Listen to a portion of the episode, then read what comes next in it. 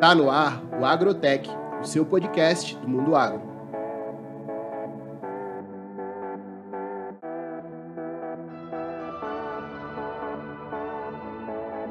Hoje eu estou com Guto Trindade, da cidade de Mundo Novo.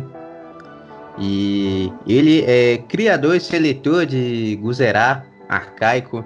Ele vai estar tá falando um pouquinho para a gente de toda essa experiência dele, de, de vivência e diversos conhecimentos técnicos que a gente pode estar tá aprendendo para estar tá agregando no nosso dia a dia e saber mais um pouco de tudo isso.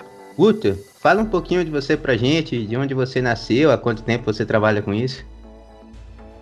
Opa, meu irmão, boa tarde, Nando, boa tarde todos os ouvintes aí.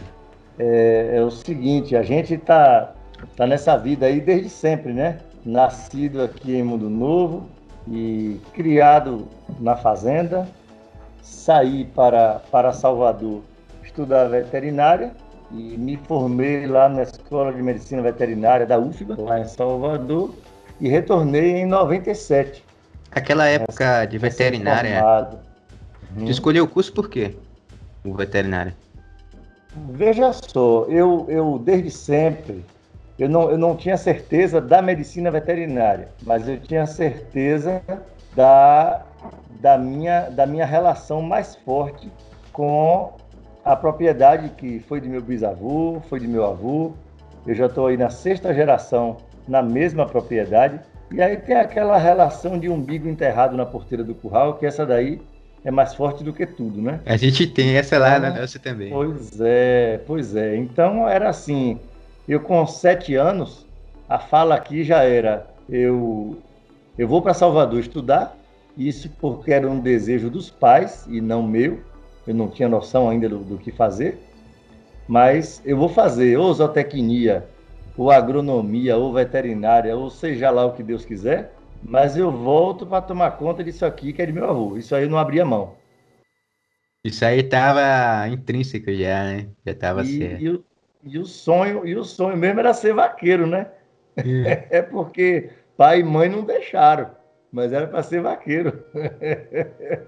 E no interior, no interior, normalmente, pelo menos na cidade de Maracás, onde eu nasci lá, uh, se você tem um cheque, por exemplo, de um comerciante X, talvez a pessoa fale, não, aquele comerciante eu não sei, mas fala assim, não, aquele cheque ali é de um criador de gado, aí o cara é respeitado, né? Normalmente quando a pessoa, pelo menos eu acho que no Nordeste tem muito isso, da pessoa, quando ele é um criador de gado, ele é bem respeitado na sociedade também, né? Ah, eu, eu acho que, que sim, Nando. Eu acho que sim. E, e também eu imagino que nem sempre tem a ver com poder aquisitivo, porque você sabe que as margens obtidas com a, a produção rural, pecuária, já foram maiores. A gente hoje está apertado com custos mais altos e rentabilidades mais baixas. Então não temos mais o produtor rural com aquela folga financeira que tinha mas certamente é, é, criado, criado um, dentro do, do mundo rural um perfil de homem de bem, do fio do bigode, de muita, de muita consideração familiar, de muita consideração entre amigos. E, e isso certamente atingiu pontos importantes para o comércio, onde um produtor rural ele, ele basta, basta dar a palavra para que isso seja garantido.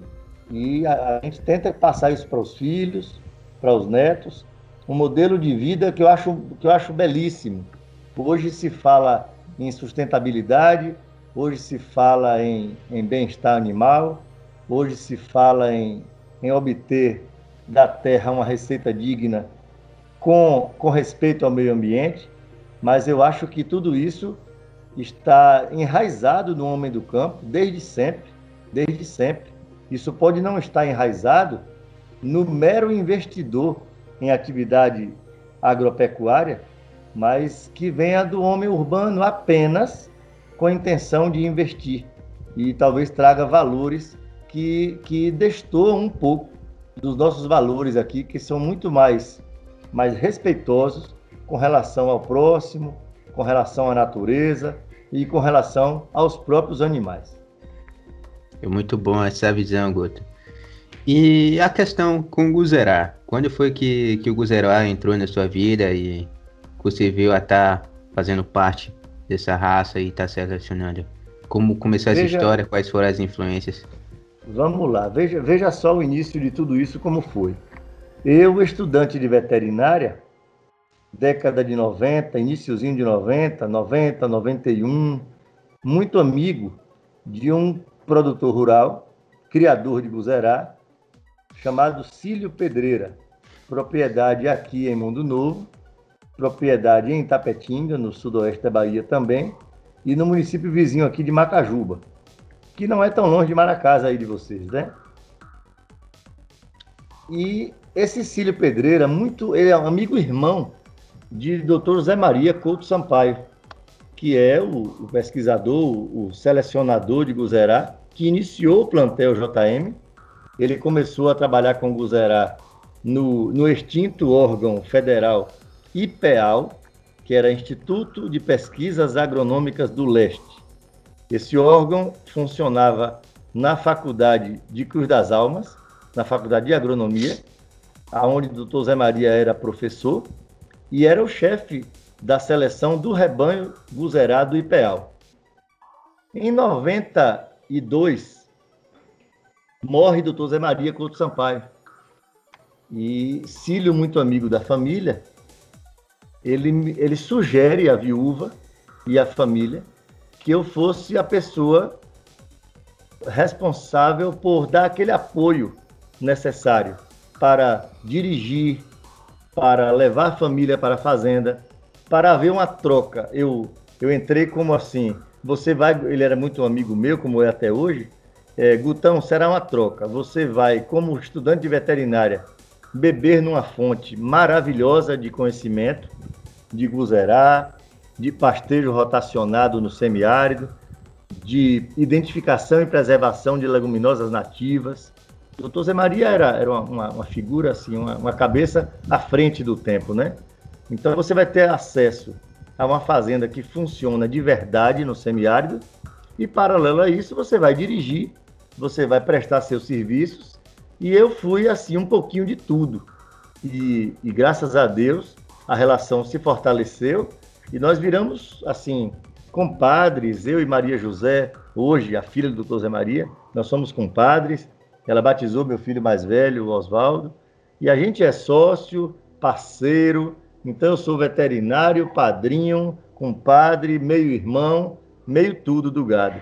Isso desde 93, então já são aí quase quase 30 anos nessa estrada com o Guzerá, né? E hoje, em questão de motivos estratégicos e, e técnicos, é, por que que tu acha interessante estar tá escolhendo, escolhendo o Guzerá para o semiárido e para tua região? Por que que ele é tão interessante? E para que também para ficar um pouco mais claro para uma pessoa que é mais leiga, qual é a diferença da linhagem arcaica do, do Guzerá, o Cacreja, não é isso? E do Trupe? Vamos lá, veja só. Eu, eu me considero um sujeito de, de muita sorte, viu, Nando? Na verdade, porque eu me aproximei de Dr. Zé Maria Couto Sampaio, selecionador do Guzerá, arcaico, porte médio, rústico, funcional, lucrativo, adaptado ao semiárido, como todo o seu zebuíno na origem, né? Todo zebuíno na origem, ele tem essa, essa característica.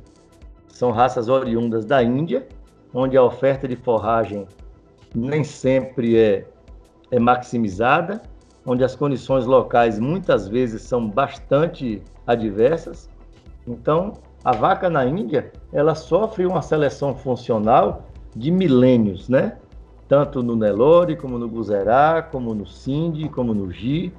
Então, são, são seleções feitas a partir do, do animal que seja fértil, porque lá, lá não se abate a vaca, não se come carne por uma questão religiosa. Então o animal precisa estar, a vaca precisa estar parida, portanto, seleção por fertilidade, e boa de leite, porque é o, é o alimento básico da produção pecuária. Então, automaticamente a seleção para fertilidade, produção de leite e temperamento e rusticidade Então, essas quatro características são selecionadas no Guzerá há 5, 6 mil anos. E, e a gente não pode colocar todo esse trabalho a perder. Como temos visto em alguns selecionadores de, das mais diversas raças, tanto zebuínas como europeias, que, é, que são os modismos, né? Então, o Guzerá é introduzido no país, como o Nelore também, que lá vem com o nome de Ongole, mas aqui é Nelore o Gi, o Cindy, a mesma coisa. E por uma questão de vaidade e preferências pessoais, os criadores optam, e aí eu acho que é onde está o, o, grande erro, é a gente passar a ter opção sobre algo. Eu, eu quero um gado maior, eu quero um gado mais comprido, eu quero um gado mais assim ou mais assado. Eu entendo que os biotipos, eles são, eles são compatíveis com cada ambiente e devem ser identifi identificados e respeitados, né? A, a, morfologia foi selecionada como se fosse um cavalo de desfile. É isso que você exatamente, quer dizer. Exatamente, exatamente, exatamente. Então, o Guzerá original que veio da Índia era um gado de porte médio, um gado leiteiro, um gado muito caracterizado, com aquele chanfro curto, aquele chifre grosso, aquele gado de costeludo, aquele gado manteúdo, rústico, fértil. E o brasileiro, então, com essa obsessão, que eu não sei porquê, né? Essa obsessão por tamanho, por altura, por peso final, baboseiras que não tem nada a ver com critérios econômicos de criação, apenas com vaidades humanas, me perdoe a franqueza, transformou parte do Guzerá Nacional num gigantão dependente de milho e soja para viver, né? Isso. Quer dizer, o Nelore fez isso, já quebrou a cara e já voltou. Hoje o Nelore valorizado no país já é o Nelore funcional, reconhecido, valorizado e buscado, graças a Deus. O Guzerá, como, como segunda raça, ela ainda está em muitos criatórios indo nesse caminho. Irá, irá quebrar a cara e voltar.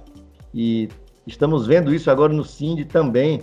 A busca pelo Cindy de mil quilos, a busca pelo Cindy grande, a busca pelo Cindy mais comprido, Ora, meu avô dizia assim: interessante como esse povo quer gado alto e comprido. Eles vendem no metro, é? Porque eu vendo no quilo, sabe? Essa é boa. Gado, no, gado no quilo, meu irmão. Que gado comprido nem alto, peso final. Isso não tem nada a ver com produção de carne. Isso não tem nada a ver com rendimento de carcaça. Então a gente, a gente precisa, precisa assim, combater um pouco as vaidades e ignorâncias dos criadores, né? estabelecer planos zootécnicos mais éticos, mais firmes. E temos que ser mais obedientes, né? E observadores da natureza e apenas tentar não atrapalhar um fluxo natural que é a ambiência que existe entre os elementos biológicos vegetais e animais compatíveis com cada ambiente. E aí as raças zebuínas, elas estão presentes estarão sempre presentes em qualquer plano de criação pecuária nos trópicos, e o Guzerá não pode ser diferente disso, né? O Guzerá estará inserido em qualquer projeto pecuário, seja Guzerá, seja Nelore, seja Cindy, seja Gi.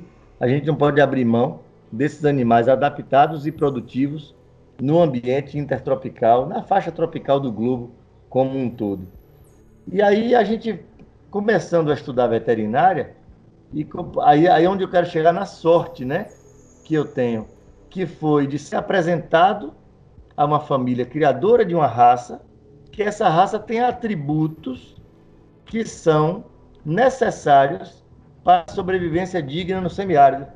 Ou seja, juntou tudo que eu precisava, tudo que eu queria, era, era encontrar esses animais e esses vegetais já trabalhados por Dr. Zé Maria na fazenda Serra Branca, nossa Senhora das Graças, lá em Pé de Serra.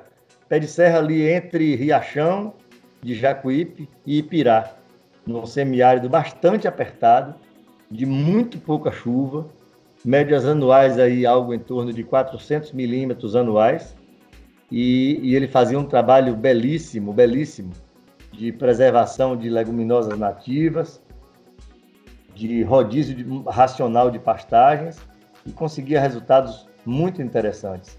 Aí em 98, quando eu vim morar em Mundo Novo, aí parte do rebanho nós trouxemos para cá, trouxemos parte do rebanho para cá e já estamos aqui há são 23 anos, né, de cruzeirar na Cajazeira.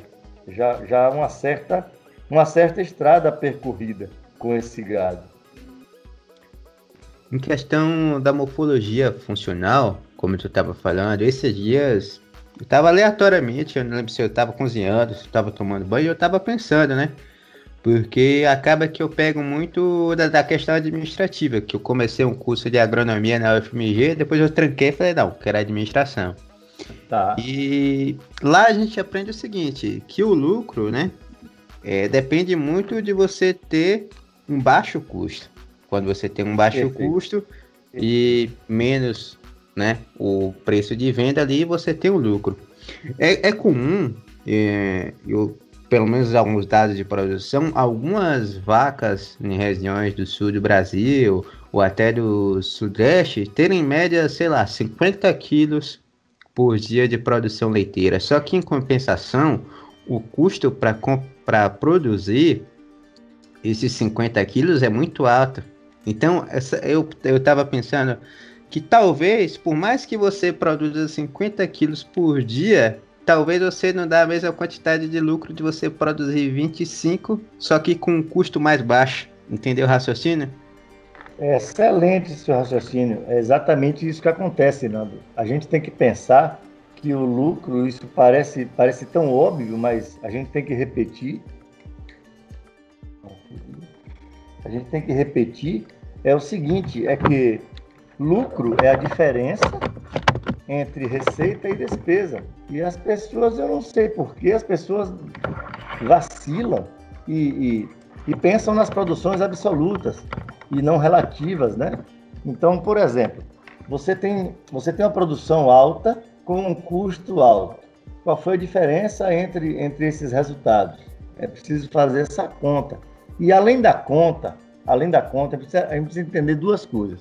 Primeiro, que são os parâmetros já tra traçados pelos pesquisadores tropicais, e aí eu tenho que fazer a citação do Preston, T.R. Preston, zootecnista inglês de grande referência mundial para nós todos, do, do, da produção pecuária intertropical, onde ele dizia o seguinte, que nos trópicos, o que mais interessa não é uma produção isolada, seja de carne ou seja de leite.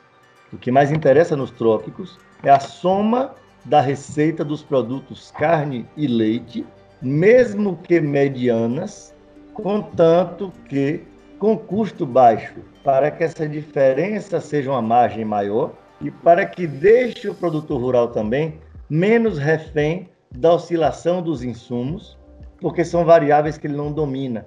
Então veja como é importante você ter falado de administração e de agronomia, porque numa, numa equação a gente utiliza todas as variáveis, né?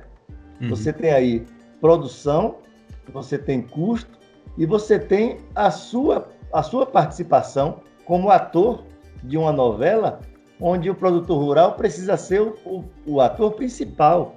O papel principal quem faz somos nós, né? Uhum. Então você está você tá num país que detém o milagre mundial do boi de fotossíntese. Único país no mundo em extensão territorial capaz de produzir essa proteína animal para o mundo. E a gente vai jogar isso fora e vamos entrar numa concorrência com o homem por soja, por milho, por grãos que deveriam estar sendo consumidos por homens e não por animais que se tornariam intermediários deles. Tá certo? Então, o custo baixo e a produção a pasto, ela tem, ela tem uma, uma conotação muito maior, porque além de dar dignidade ao produtor e independência ao produtor, a gente já passa para uma nova fase que cada vez mais o mundo civilizado e capitalizado irá pagar por produtos que são oriundos de ambientes os mais naturais possíveis, sem influência de hormônios, sem influência de aditivos, sem influências de resíduos agrotóxicos. Quer dizer, uma lactação de uma vaca que produz 50 quilos de leite por dia, ali tem alguns quilos de leite, mas não se esqueça que ali tem alguns quilos de veneno, né, velho? De, hormô de hormônios, de venenos, de bombas que são horríveis para o consumo humano. Então, precisamos também ter responsabilidade social para produzir alimentos com biossegurança. Isso é de uma importância fundamental para nós, do ponto de vista da produção rural, para a nossa família, para a nossa região e para o mundo como um todo, né? É uma credibilidade até de você vender o produto, né? Que você passa a não estar tá vendendo só uma commodity, e passa a estar tá vendendo o valor, né? Perfeito. E aí, e aí vem leite A2A2, aí vem leite orgânico, aí vem carne com, com qualidade de marmoreio, com sabor, com suculência, sem resíduos químicos. Aí vem uma série de fatores que pode nos dar uma agregação de valor tremenda a nosso produto. E, e quando você falou no início sobre os atributos de, de fenotípicos desses animais, isso também já está amplamente estudado, porque um bovino, um bovino funcional, ele tem a obrigatoriedade de nascer pequeno, ao contrário do que alguns pensam, isso para dar facilidade de parto, isso para dar vitalidade à cria, isso para dar um melhor retorno ao cio, porque uma matriz que pare um bezerro pequeno, ela tem uma melhor readequação do seu sistema reprodutivo, que sofre menos do que se fosse um bezerro grande, que estraga todo aquele processo de nervos, de, de ligamentos, ossos e tendões dali da bacia de onde se encaixa o bezerro. Então, ele, por obrigação, tem que nascer pequeno, ser bastante vital, levantar e mamar e crescer rápido e desmamar pesado. Então, aí falamos em bezerro nascer pequeno. Se vai apartar pesado, vaca tem que ter leite. Aí ele tem que ter velocidade de ganho, o que não é peso. Na verdade, passa a ser relógio, né? Não é balança mais, porque a, a conversão alimentar, a gente sabe que um bovino, a partir dos 450 quilos a 480, 500 quilos, numa faixa ótima entre 450 e 500 quilos, ele irá fechar, consolidar epifise ósseas e parar o seu crescimento, ou diminuir a velocidade do seu crescimento. Se diminui a velocidade desse crescimento, vai ficando caro cada vez mais o quilo produzido pelos quilos de alimento ingeridos para produzir aquele quilo de balança. Então, o bezerro tem que nascer pequeno, apartar pesado, crescer bem rápido e parar de crescer logo. Aí vem precocidade, Nando, que é outra palavra usada equivocadamente, repetidas vezes, por técnicos inclusive. Precocidade não é quem mais cresce, é ao contrário, é quem para de crescer primeiro. Então, quem, quem é precoce, cresceu rápido, parou de crescer e já ativou os hormônios reprodutivos. Então, a fêmea está apta para a reprodução, o macho está apto para a reprodução, os animais estão com a carcaça terminada e pararam de crescer. Essa é a pecuária funcional, essa é a pecuária lucrativa. Esse é o giro rápido do boi que vai fazer com que a gente tenha o retorno sobre o capital investido cada vez mais rápido. Hoje em dia, é mais ou menos qual idade que uma fêmea usará ela em idade reprodutiva? Isso vai variar muito com a alimentação que foi dada, né? E com o manejo. Falando de pecuária de pasto sem artifícios, o que, é que a gente tem conseguido aqui? Nosso rebanho é ordenado sistematicamente, todos os dias, nós temos vacas mais fracas de leite, temos vacas razoáveis e temos vacas muito boas e todas elas são ordenhadas sistematicamente em uma ordem apenas e sem suplementação. Então essas bezerras, por exemplo, elas são ordenhadas todos os dias às 5 da manhã, às 7 horas da manhã acaba a ordem, elas vão ao pasto com a mãe e ficam no pasto com a mãe das 7 às 14 horas. Portanto, são 7 horas da presença da vaca com os bezerros no pasto. Às 14 horas são presas dormem presas, sem suplemento nenhum, e são ordenhadas amanhã às 5 horas novamente. A idade de apartação dessas bezerras vai variar muito com o intervalo entre parto das mães e com a produção de leite das mães. Isso tem sido aí em média dos 270 dias aos 9 meses, onde a gente aparta fêmeas com 230, 220 quilos de peso e machos com 250, 270 quilos de peso. Ao serem desmamados e a gente não suplementa, naturalmente eles sentem, perdem peso pela falta do leite, perdem peso pela falta da mãe, isso é natural que aconteça, mas como já são ruminantes, isso dura um mês ou dois e eles já começam a comer capim normalmente e voltarem a ganhar peso. A idade de entrar em reprodução, nós temos alcançado aqui 18 meses, 20 meses nos animais mais precoces, até menos um pouco, mas em média é isso. E normalmente aos 24 meses, machos e fêmeas estão automaticamente prontos para a reprodução e isso sem nenhum artifício, sem nenhum suplemento e sem nenhum perdão também. Os animais que não forem até os 24 meses contemplados com reprodução deverão ser observados para descarte porque não cumpriram fielmente seus propósitos de características para a fertilidade. É um critério muito interessante de, de seleção, não é? Agora, uma outra coisa, Guto. Uh, mais cedo ali, tu tinha falado da questão do leite A2A2, da carne com marmoreio, e estava numa linha de raciocínio que eu não quis interromper. Mas para muita, muitas pessoas que vão escutar esse podcast são, são leigos. E eles não sabem o que é o leite A2A2, o que é a questão do marmoreio da carne. É, você poderia estar explicando um pouco para gente a questão do leite A2A2 e depois do marmoreio da carne, das questões que agregam valor? Vamos lá, aí são duas situações, né? Leite A2A2 está relacionado com a proteína, a beta-caseína do leite. O, a, as proteínas do leite, basicamente, são a, as beta-caseínas A1 e A2.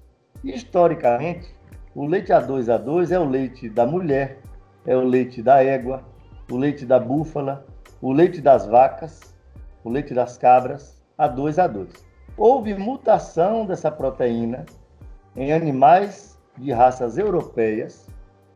Portanto, a maioria dos animais de raças europeias, e aí eu destaco a vaca holandesa como a maior produtora de leite do mundo, passou a produzir, em sua maioria, leite com a beta-caseína A1, A2A1 ou A1A2, que é um leite que produz no cliente consumidor reações alérgicas, flatulência, má digestão.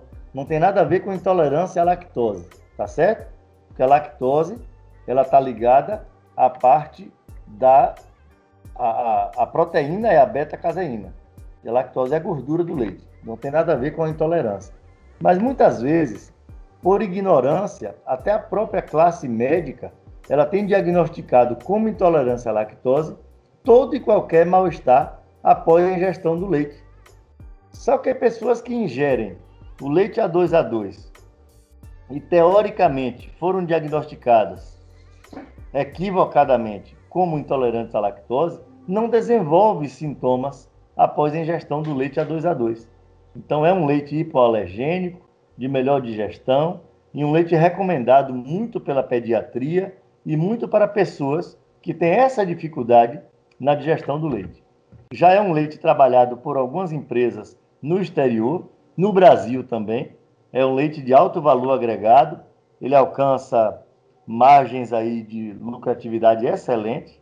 As raças zebuínas, em sua maioria, são, são produtoras do leite A2A2 raça Sind, raça Guzerá, raça Gi, tem uma, uma proporção altíssima, acima de 95% de, de vacas a 2 a 2. Aqui na Cajazeira, por exemplo, nós fizemos, as vacas são 98% das vacas são a 2 a 2. Apenas duas vacas não o são. E a gente deverá, por seleção, tentar fazer o acasalamento dessas vacas com touros a 2 a 2 automaticamente tirar uma bezerra A2 A2 filha dela e descartar essas vacas do futuro para que o rebanho seja 100% A2 A2. Esse é o primeiro caminho. E o segundo passo será conseguir traduzir isso em valor agregado para nós ao conseguir fazer a venda, seja do leite ou seja dos produtos lácteos, queijos, iogurtes, manteigas a 2 a 2. Tá certo? Esse, essa questão de selecionar as vacas que, que produzem o leite A2, A2, já é uma tendência em todos os criadores de guzerá do guzerá arcaico? Do guzerá arcaico, sim. Do guzerá nacional como um todo, eu não sei, porque nem todos ordenham as vacas e nem todos também terão esse, esse rebanho com essa porcentagem tão alta de animais A2 A2. Mas certamente a raça guzerá tem nas mãos uma grande fatia desse nicho de mercado ao alcançar esse público específico que irá ser recomendado pela classe médica muito em breve para consumir o leite A2 A2. E a questão do, do marmoreio da carne? O... Marmoreio. O marmoreio é aquela gordurazinha entremeada que tem nas peças de carne, que a gente cresceu ouvindo que zebu não tem, né? Zebu não dá marmoreio, né? Lore não dá, Guzerá não dá, quem dá marmoreio é gado europeu. O zebu dá aquela capa de gordura por fora, que a gente aqui na roça chama de dois pelos, né?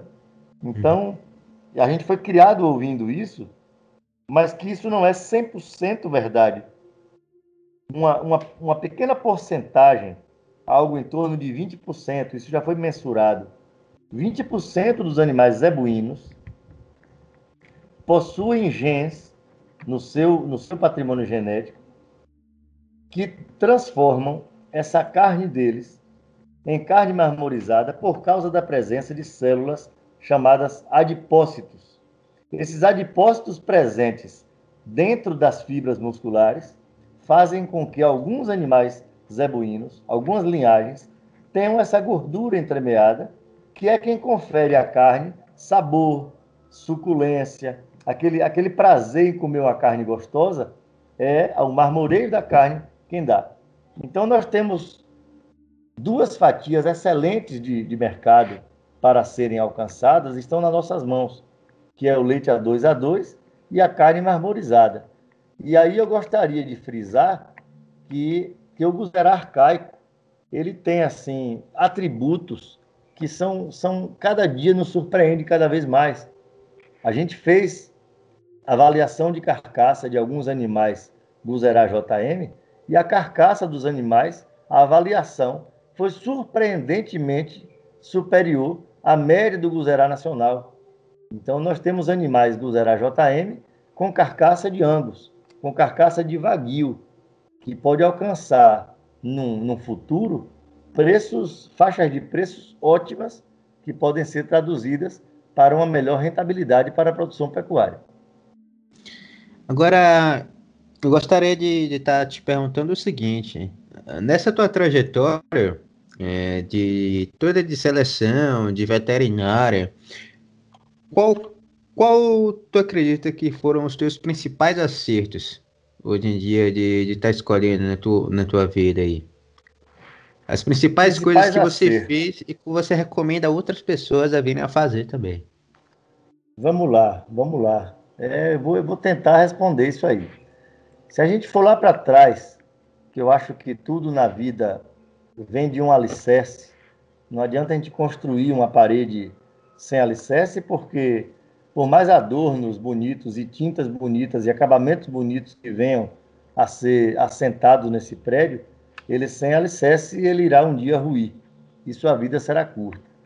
Então eu acho que o mais importante de tudo isso nessa trajetória eu acho que seria, primeiro, o amor que me foi jogado, o amor que me foi despertado por meu avô Oswaldo, uma pessoa de absoluto respeito ao meio ambiente, ao gado, aos cavalos, aos seres humanos. Então, meu avô tinha uma relação com o vaqueiro, que era uma relação de compadres. Meu avô tinha uma relação com o cavalo, que era uma relação de amigos. Meu avô tinha uma relação com árvores, era uma relação de irmão. Então, esse amor me foi jogado desde sempre e acho que isso me criou uma base que é algo que é algo que, que, que mostra hoje ser um diferencial. No segundo momento, e aí eu repito, eu, ou eu sou merecedor, ou Deus gosta um bocado de mim, porque eu tenho dado muita sorte. Aí vem a minha união com a minha esposa, Ana, que é uma pessoa mundonovense também, da sexta geração da família também, que é uma pessoa que comunga, que ela compactua comigo de todo esse sentimento pelo campo. Então, essa nossa ética de trabalhar, essa nossa visão de trabalhar e produzir de forma digna e sustentável foi muito fortalecida. E hoje fica eu, Ana e os filhos aqui. E hoje, por exemplo, eu fui, eu fui surpreendido hoje pela manhã. E nesse tempo de pandemia, aula virtual, e aí os meninos de manhã, cada um com um computador, um celular, fazendo aquela aula online, e às vezes com um fonezinho de ouvido, e fazendo um texto para a professora e tal. Eu fui surpreendido hoje pelo meu filho mais velho, eu passando por ele, e ele falando um texto para um professor, ele dizendo o seguinte, que na concepção dele, muito mais importante do que as pessoas que admirarem serem médicos sem fronteiras e, e vou fazer medicina porque eu vou para a África para ajudar pessoas que precisam. Maravilha, isso é lindo. Mas e o que é que você está fazendo com o seu próximo, aqui na, no seu pedaço de África, aqui no seu pedaço de mundo? Tá certo? Então, ele foi, durante, durante o terceiro ano dele, ele foi voluntário de programas no Colégio Antônio Vieira, em Salvador, onde eles faziam, ele e um grupo de amigos, faziam aulas noturnas para as pessoas do ensino médio de baixo poder aquisitivo. Quer dizer, quando a gente faz cada um a nossa parte, a gente passa a não, não depender tanto de, de outras ações e passa a não, a não sonhar tanto com algo mais distante e utópico. E a gente constrói o nosso degrau da escada, tá certo? Que é necessário ser construído um por um. Então, se eu dei um passo à frente, ele está sólido e está dado. É muito melhor eu dar um passo para frente do que eu sonhar com dez passos e ficar de braço cruzado, reclamando da situação e politizando muitas vezes situações, polarizando informações e pontos de vista, sem dar um passo à frente. Que me perdoe essa citação agora, mas é o que eu estou vendo na, na sociedade atual. É uma polarização sobre todos os temas. Eu tenho uma opinião contrária, porque isso, porque aquilo, com mil argumentos. Tá. E ninguém dá um passo à frente em prol de nada. Ninguém faz a sua parte. Ninguém leva a sua gotinha de água, como o beija-flor ao apagar o incêndio da floresta. Então, eu acho que a gente precisa internalizar um pouco mais isso e precisa levar isso para o nosso dia a dia na construção de uma sociedade cada vez mais fraterna, justa, respeitosa. Eu, no meu caso, eu, eu, eu acho que eu, o que é que eu quero traduzir com isso? É que se eu trato bem um pasto da minha propriedade, se eu respeito uma árvore da minha propriedade, eu estou fazendo o meu papel de preservador da natureza e o meu papel de defensor da bandeira da sustentabilidade. Vale muito mais isso do que gritar defendam a Amazônia sem fazer absolutamente nada, nem por ela, nem pela sua árvore que está no seu quintal. Tá certo? Então, Sim. eu acho que é por aí. Então, que... então é de, de, nessa construção é que vem o manejo racional de pastagens, a preservação ambiental, sabe? A, a parceria com a mão de obra. Então, essa construção e essa identificação dos elementos biológicos compatíveis e a obediência que eu tenho e o respeito que eu tenho pelos pesquisadores, pelos vaqueiros, pelos homens do campo. Então, esse conjunto de coisas é que leva a um acerto. E, como eu costumo dizer, não é o guto técnico, não é o guto consultor quem tem conseguido nada. Quem tem conseguido tudo isso é a minha obediência e o meu entendimento de que eu sou uma peça pequena dentro de uma engrenagem que funciona com ou sem mim. E eu preciso apenas tentar não atrapalhar. É o que eu tenho pensado recentemente também. Sempre quando você vai liderar alguma coisa que você está tomando iniciativa, ou você é o que mais trabalha, ou você é o que mais sofre. Pode ver que. é. Verdade, verdade. Esse dia eu fui fazer um trabalho da faculdade e tinha seis pessoas no grupo. Tinha, a gente tinha que dividir e começar, ninguém fazia. Eu tive que verdade. fazer verdade e falar, você vai ficar com tal parte, você vai ficar com tal parte, aí depois ele fazia. Se você sempre vai tomar a iniciativa de alguma coisa, você sempre trabalha mais que os outros e você sempre sofre mais que os outros. Verdade, meu irmão, você tem toda a razão.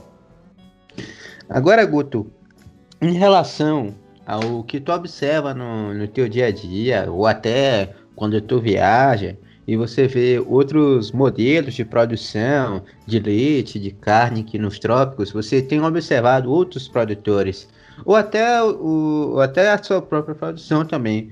Qual você acha que são os principais erros desses produtores e o que eles podem estar fazendo a respeito? O que que tu tem observado de, de que é um erro e, e pode ser mudado? Vamos lá. Com relação a isso, o que é que eu tenho observado? O produtor rural, de um modo geral, ele é um cara muito pouco cooperativo. Ele é um cara, é um cara que, que tem a vaidade de conseguir resultados. A busca pelo resultado é uma vaidade muito mais própria dele, da propriedade dele, da gestão dele, do animal dele, do gado dele, do que da classe dele. Então eu acho que a vaidade é um dos problemas gravíssimos e acho que a ignorância continua no nosso país por falta de assistência técnica e, e extensão rural. Eu acho que no, no, passado tivemos extensão rural no Brasil, hoje temos extensão apenas nos estados do sul do país. Ah, infelizmente, a extensão rural no Nordeste ela é muito falha, muito falha, e não só no Nordeste, no Centro-Oeste também. Então a ignorância irá continuar por falta de assistência técnica, por falta de extensão rural e por um, e por um, por um hábito muito, muito brasileiro, muito tupiniquim, que é o decalque, né? O, o decalque, o copismo. O brasileiro ele, ele adora copiar e se vier de fora, melhor ainda, né? Então, o que é, o que, é que chega de informação? Que chega de informação para o produtor rural é o Globo Rural, é o Canal Rural, é alguma, alguma revista, alguma palestra, algum, algum, algum programa, e aí vem de governo. Quando o programa vem de governo e vem de televisão, ele vem engessado. Então, ele vem engessado para você obedecer diretrizes que muitas vezes são incompatíveis com o funcionamento no ambiente dele. Então, você vai a uma instituição financeira, por exemplo, para pleitear um financiamento, e ali existem normas que são incompatíveis com a lucratividade da produção. Mas ou você obedece, ou o dinheiro não sai. Mas se o dinheiro sai e você obedece, você quebra e não paga. Então, há, há, uma, há uma, divergência, um, uma, uma dicotomia muito grande entre o que é pregado, e aí ocupa as faculdades, aí ocupo os técnicos, aí ocupo a, a, os meios de comunicação, as instituições financeiras, por, por não estarem buscando as alternativas viáveis para cada situação. Sempre o caminho é de engessar e copiar. Então, onde é que está dando certo? Fulano de tal. Copia e traz para cá, sem o devido filtro. Se você não filtra para o seu sistema as características que outro produtor em outra região, com outro gado, com outro modelo, já está dando certo, sem passar o filtro e decalcando pura e simplesmente, vai dar com os burros na água. Isso é o que eu tenho mais visto. É a cópia, é o decalque, sem adequação. É o que um amigo meu costuma me dizer, né? E é, o nome dele é Fábio, ele é doutor de zootecnia, e ele chegou e me falou assim, ó, não adianta você assistir o Globo Rural, ou ver uma entrevista na televisão e achar que você entende de agropecuária. Você tem que visitar as fazendas, você tem que viver o dia a dia do agronegócio para você realmente entender. Porque pela televisão você não vai aprender muita coisa, nem pelos erros. Você tem que estar realmente no dia a dia ali. Sem dúvida, meu irmão, sem dúvida. Agora, Guto, é, para as pessoas que querem fazer negócios com você, que você está aberto, se você vai vender alguns touros de reprodução ou fêmeas, ou presta consultoria veterinária, você faz algum tipo de negócio assim? Se fizer, qual é o seu contato para as pessoas que estão entrando em contato com você, ou um número, ou até um e-mail? Nando, eu moro aqui na Fazenda Cajazeira, em Mundo Novo. Presto consultoria em alguns projetos pecuários, sim, na subdivisão de pastagens, no planejamento de acasalamentos, em produção de corte, produção de leite, em sistemas de produção que busquem funcionalidade. Eu presto sim esse serviço. E aqui na Cajazeira a gente produz leite, produz carne, produz genética de Guzerá JM e, a visita será bem-vinda, né? Esperar essa, essa loucura dessa pandemia passar e a visita será bem-vinda sim. A gente, a gente faz venda de tourinhos, a gente faz venda de matrizes, apesar de agora estar muito difícil, porque o Guzará funcional ele está em alta. Então, em alta, valorizado, a procura é muito grande. Fazemos um leilão anual do Núcleo Cancrege. Esse leilão, pela primeira vez, a edição primeira dele foi um sucesso total, com 100% de liquidez e, e preços bastante razoáveis. Então, para a gente não, não deixar de, de atender a um número crescente de fêmeas, de pedido por fêmeas, eu montei junto com o criador pernambucano José Bezerra, criador pernambucano muito criterioso, veterinário, muito competente, muito gente boa, amigo nosso, também participante do Núcleo Cancrege, também participante do Grupo Arcaico. E a gente montou com a ABS, uma empresa que é referência de reprodução, de multiplicação dirigida, para nos dar credibilidade. E montamos com a ABS um sistema de parceria para a venda de embriões. Então a gente faz embriões de guzolando vermelho e fazemos embriões de guzerá, sexado de fêmea, a dois a dois, tudo direitinho como manda o figurino, para repassar para futuros criadores ou interessados para tentar atender esse mercado que é uma crescente. As pessoas que quiserem comprar esses embriões, como é que elas podem entrar em contato com você? Podem entrar em contato comigo pelo Instagram, pelo celular também. Podem entrar em contato com o Núcleo Cancrege ou com Zé Bezerra, Fazenda São José, em Garanhuns, Pernambuco, que a gente vai tentar atender da melhor maneira possível. O, o Instagram dele é arroba guzeracjm.cajazeira. Esse Isso, é o Instagram esse dele. é o meu. Esse é o meu, né? Isso. Quem quiser ter entrando em contato com o Guto, vai estar tá indo nesse Instagram e pode estar tá falando com ele, tá? É... E outra coisa, Guto, para a gente estar tá finalizando, é... e para que outra pessoa que está escutando queira aprender mais é, sobre toda essa sua mentalidade ou até de vivência, até algum livro que você indicaria para as pessoas, um livro, um filme que marcou sua vida e que você acha que é interessante outras pessoas estarem assistindo?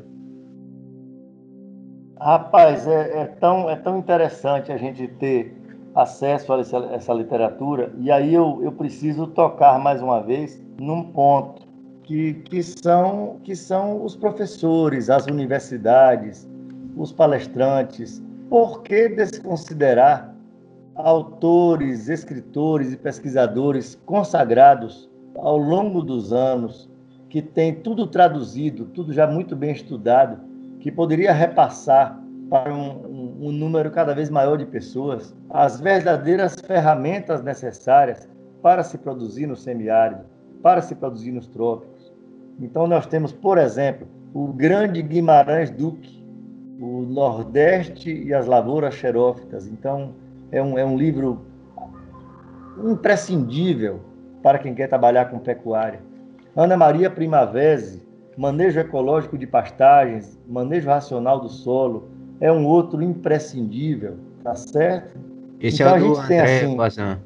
O André Voisin também, apesar de ser assim, são, são bases fisiológicas interessantes das gramíneas C4, mas é necessário que a gente leia, entenda os fundamentos mas que a gente traduza para o nosso ambiente tropical, já que os experimentos dele foram feitos na Normandia na França, sobre outras condições, né? Mas a, a Primavera, o, o Jurandir Melado, um outro, os textos de seu Manelito Dantas, artigos de José Maria Couto Sampaio, artigos do zootecnista Preston, do Bonsman também, se, é, é, Seleção Eficiente de Gado Funcional do Bonsman, tem que ser lido. Os artigos do professor Barrison Vilares são espetaculares. Então, assim, a gente tem tudo isso já tão bem estudado, tão bem fundamentado, e é pena que poucas pessoas tenham acesso a isso e tenham acesso cada vez mais àqueles recordes, né? Então, a vaca mais famosa todo mundo conhece, a vaca mais alta todo mundo conhece, o boi mais pesado todo mundo conhece. É, é meio que como conhecer Neymar, sabe? Todo mundo conhece Neymar e conhece a vaca mais pesada. Infelizmente, nem todo mundo conhece esses escritores consagrados que têm nas mãos a solução e a receita para uma produção digna, lucrativa e sustentável no ambiente semiárido. Excelente consideração, Guto. Eu vou estar te agradecendo por estar participando dessa temporada, desse episódio do, do podcast, de, de toda a contribuição, de todo o conteúdo que você teve. E que eu acho que realmente quem estiver escutando vai aprender bastante, tanto a pessoa que é leiga quanto alguém que já está inserido na pecuária também vai estar tá vindo aprender bastante. E eu mesmo acho que mais de uma vez eu vou pegar e escutar esse podcast aqui, porque eu vou aprender alguma coisinha reescutando ele também. Ô, meu irmão, o aprendizado é mútuo também. Nesse tempo que tivemos juntos aqui, a gente vai transmitindo e também aprendendo. Para mim foi um prazer. Espero ter contribuído de alguma forma e estarei aqui sempre às ordens para tirar dúvidas. Se alguém me procurar no privado, estaria aqui às ordens. E se quiser repetir a dose e for solicitado, também estaremos aqui, sempre de pé e à ordem, meu irmão. Um abraço a todo mundo que escutou, muito obrigado e até a próxima.